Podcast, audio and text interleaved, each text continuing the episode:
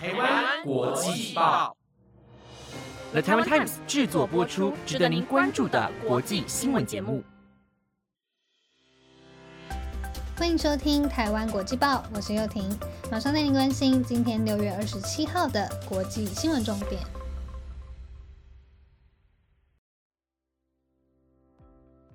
各位听众朋友们，晚安！不知不觉，半年就这样过去了。台湾国际报第三季也即将进入最后一个月，大家还是要继续支持哦。好啦，马上进入今天的国际新闻重点吧。今天会带大家关心 G7 联手禁止俄罗斯黄金出口的消息，国际清算银行示警全球通膨的新闻，还有世界最丑狗狗大赛冠军背后的故事。想知道更多精彩内容吗？那就赶快跟我一起听下去吧。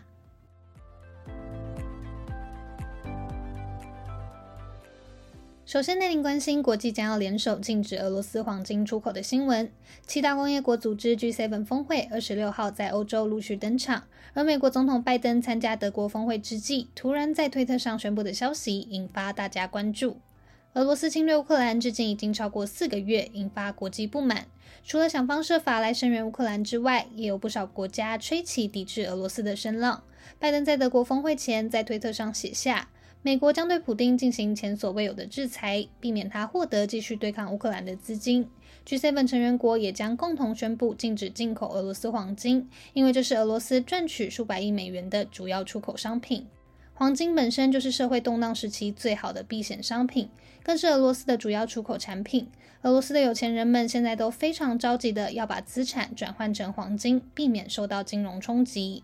除了拜登之外，英国首相强生也在昨天宣布了这个消息，并表示这项由英国、美国、日本以及加拿大共同采取的行动，将会直接打击到俄罗斯的政商巨股，并击中普丁战争机器的核心。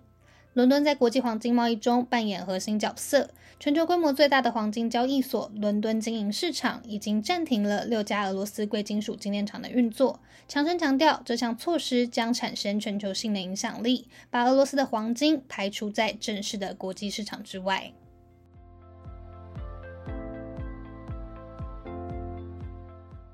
接下来带您关心发生在哥伦比亚斗牛场的看台倒塌事件。位于哥伦比亚中部城市埃斯皮纳尔有一座斗牛场。昨天在进行斗牛表演时，三层楼高的木质看台突然倒塌，造成大批民众伤亡。也有民众是掉落到斗牛场内之后被斗牛撞伤，甚至还传出有民众被埋住的消息。紧急救难人员也立刻到场，把伤患送到医院进行治疗。哥伦比亚总统当选人裴卓在推特上发布事发时的影片，可以看到看台的一部分向斗牛场倾倒的惊悚画面。具体有多少伤亡，各个媒体说法皆有不同。一开始，法新社和路透社引述当地官员的声明，透露至少有四人死亡，七十人受伤。后来，美国广播公司 ABC 则表示有六人死亡，两百多人受伤。托利马省民防局局长韦列兹则是说明，伤者人数多达五百人之多。混乱的场面导致官方也难以统计数据。可以确定的是，现在有大批伤者瞬间涌入附近医院，造成医院没办法负荷的状况。维列兹说明，事故现场的紧急状况目前已经解除，邻近的伊瓦格市和梅加尔市也派出救护车支援不堪负荷的医疗量能。另外，埃斯皮尔市市长塔马约在脸书发表声明，指出当局已经开始调查事故发生的原因，也说明事发时有斗牛趁乱拖倒到附近街道，提醒民众要保持警戒，注意自身安全。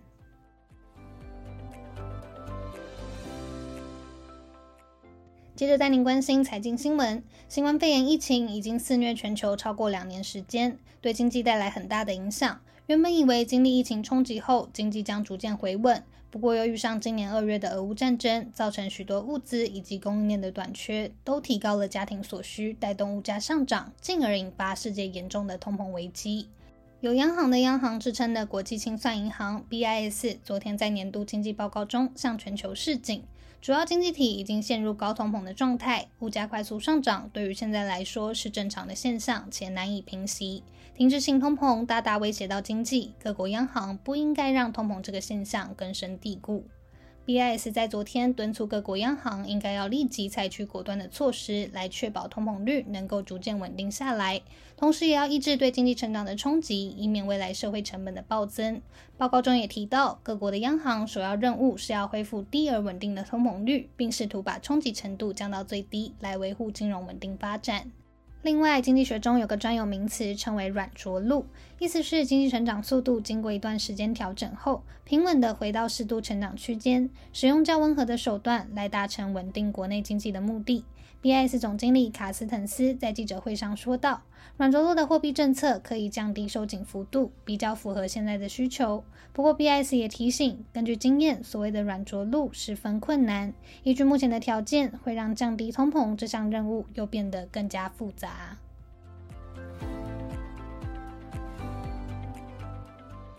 接下来带您关心跨性别选美大赛的消息。号称全球最大且最受欢迎的跨性别选美大赛，二十五号在泰国登场。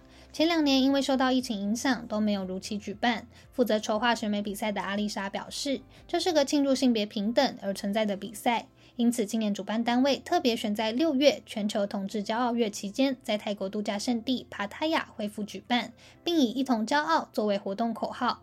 阿丽莎解释：“一同骄傲代表只要我们站在一起，传递一样的讯息，并使所有人都能了解性别平等，那么我们就能在某方面而言取得胜利。”这个比赛至今已经有十多年的历史，让来自世界各地的跨性别人士齐聚一堂，帮助他们更能被社会接纳。而今年的冠军是来自菲律宾二十七岁的企业家拉维娜，打败另外二十二个人夺得后冠，成为二零二二国际皇后小姐。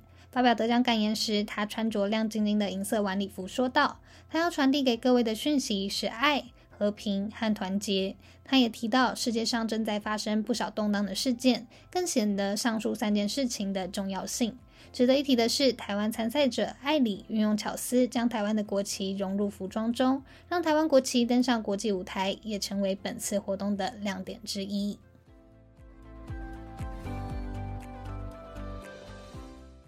我们都听过上一则新闻提到的选美比赛，但听众朋友们有听过选丑大赛吗？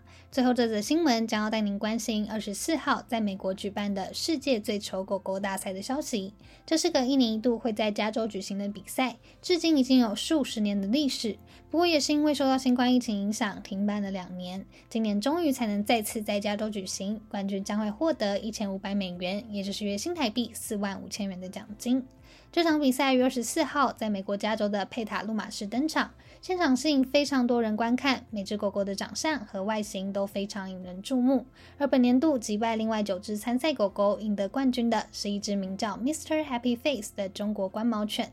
Mr. Happy Face 是一只今年十七岁的混血吉娃娃，近亲繁殖导致它天生歪嘴歪头，还患有多项神经疾病以及肿瘤。过去它长期被安置在流浪狗之家，直到后来被来自亚利桑那州的饲主班纳利收养并照顾它，才能够顺利活到现在。班纳利非常为 Mr. Happy Face 感到骄傲，并感性的说道：“自己自从相遇那天就发誓要给他所有的爱，让他永远忘记以前的痛苦。他是值得被疼爱的。”主办单位也表示，各种品种、各种体型的狗狗都能够温暖我们的心，让生活充满无条件的爱。这个比赛除了大大提升收养率，给非主流样貌的狗狗有被疼爱的权利之外，也让人们感受到爱的力量足以撼动活下去的信念。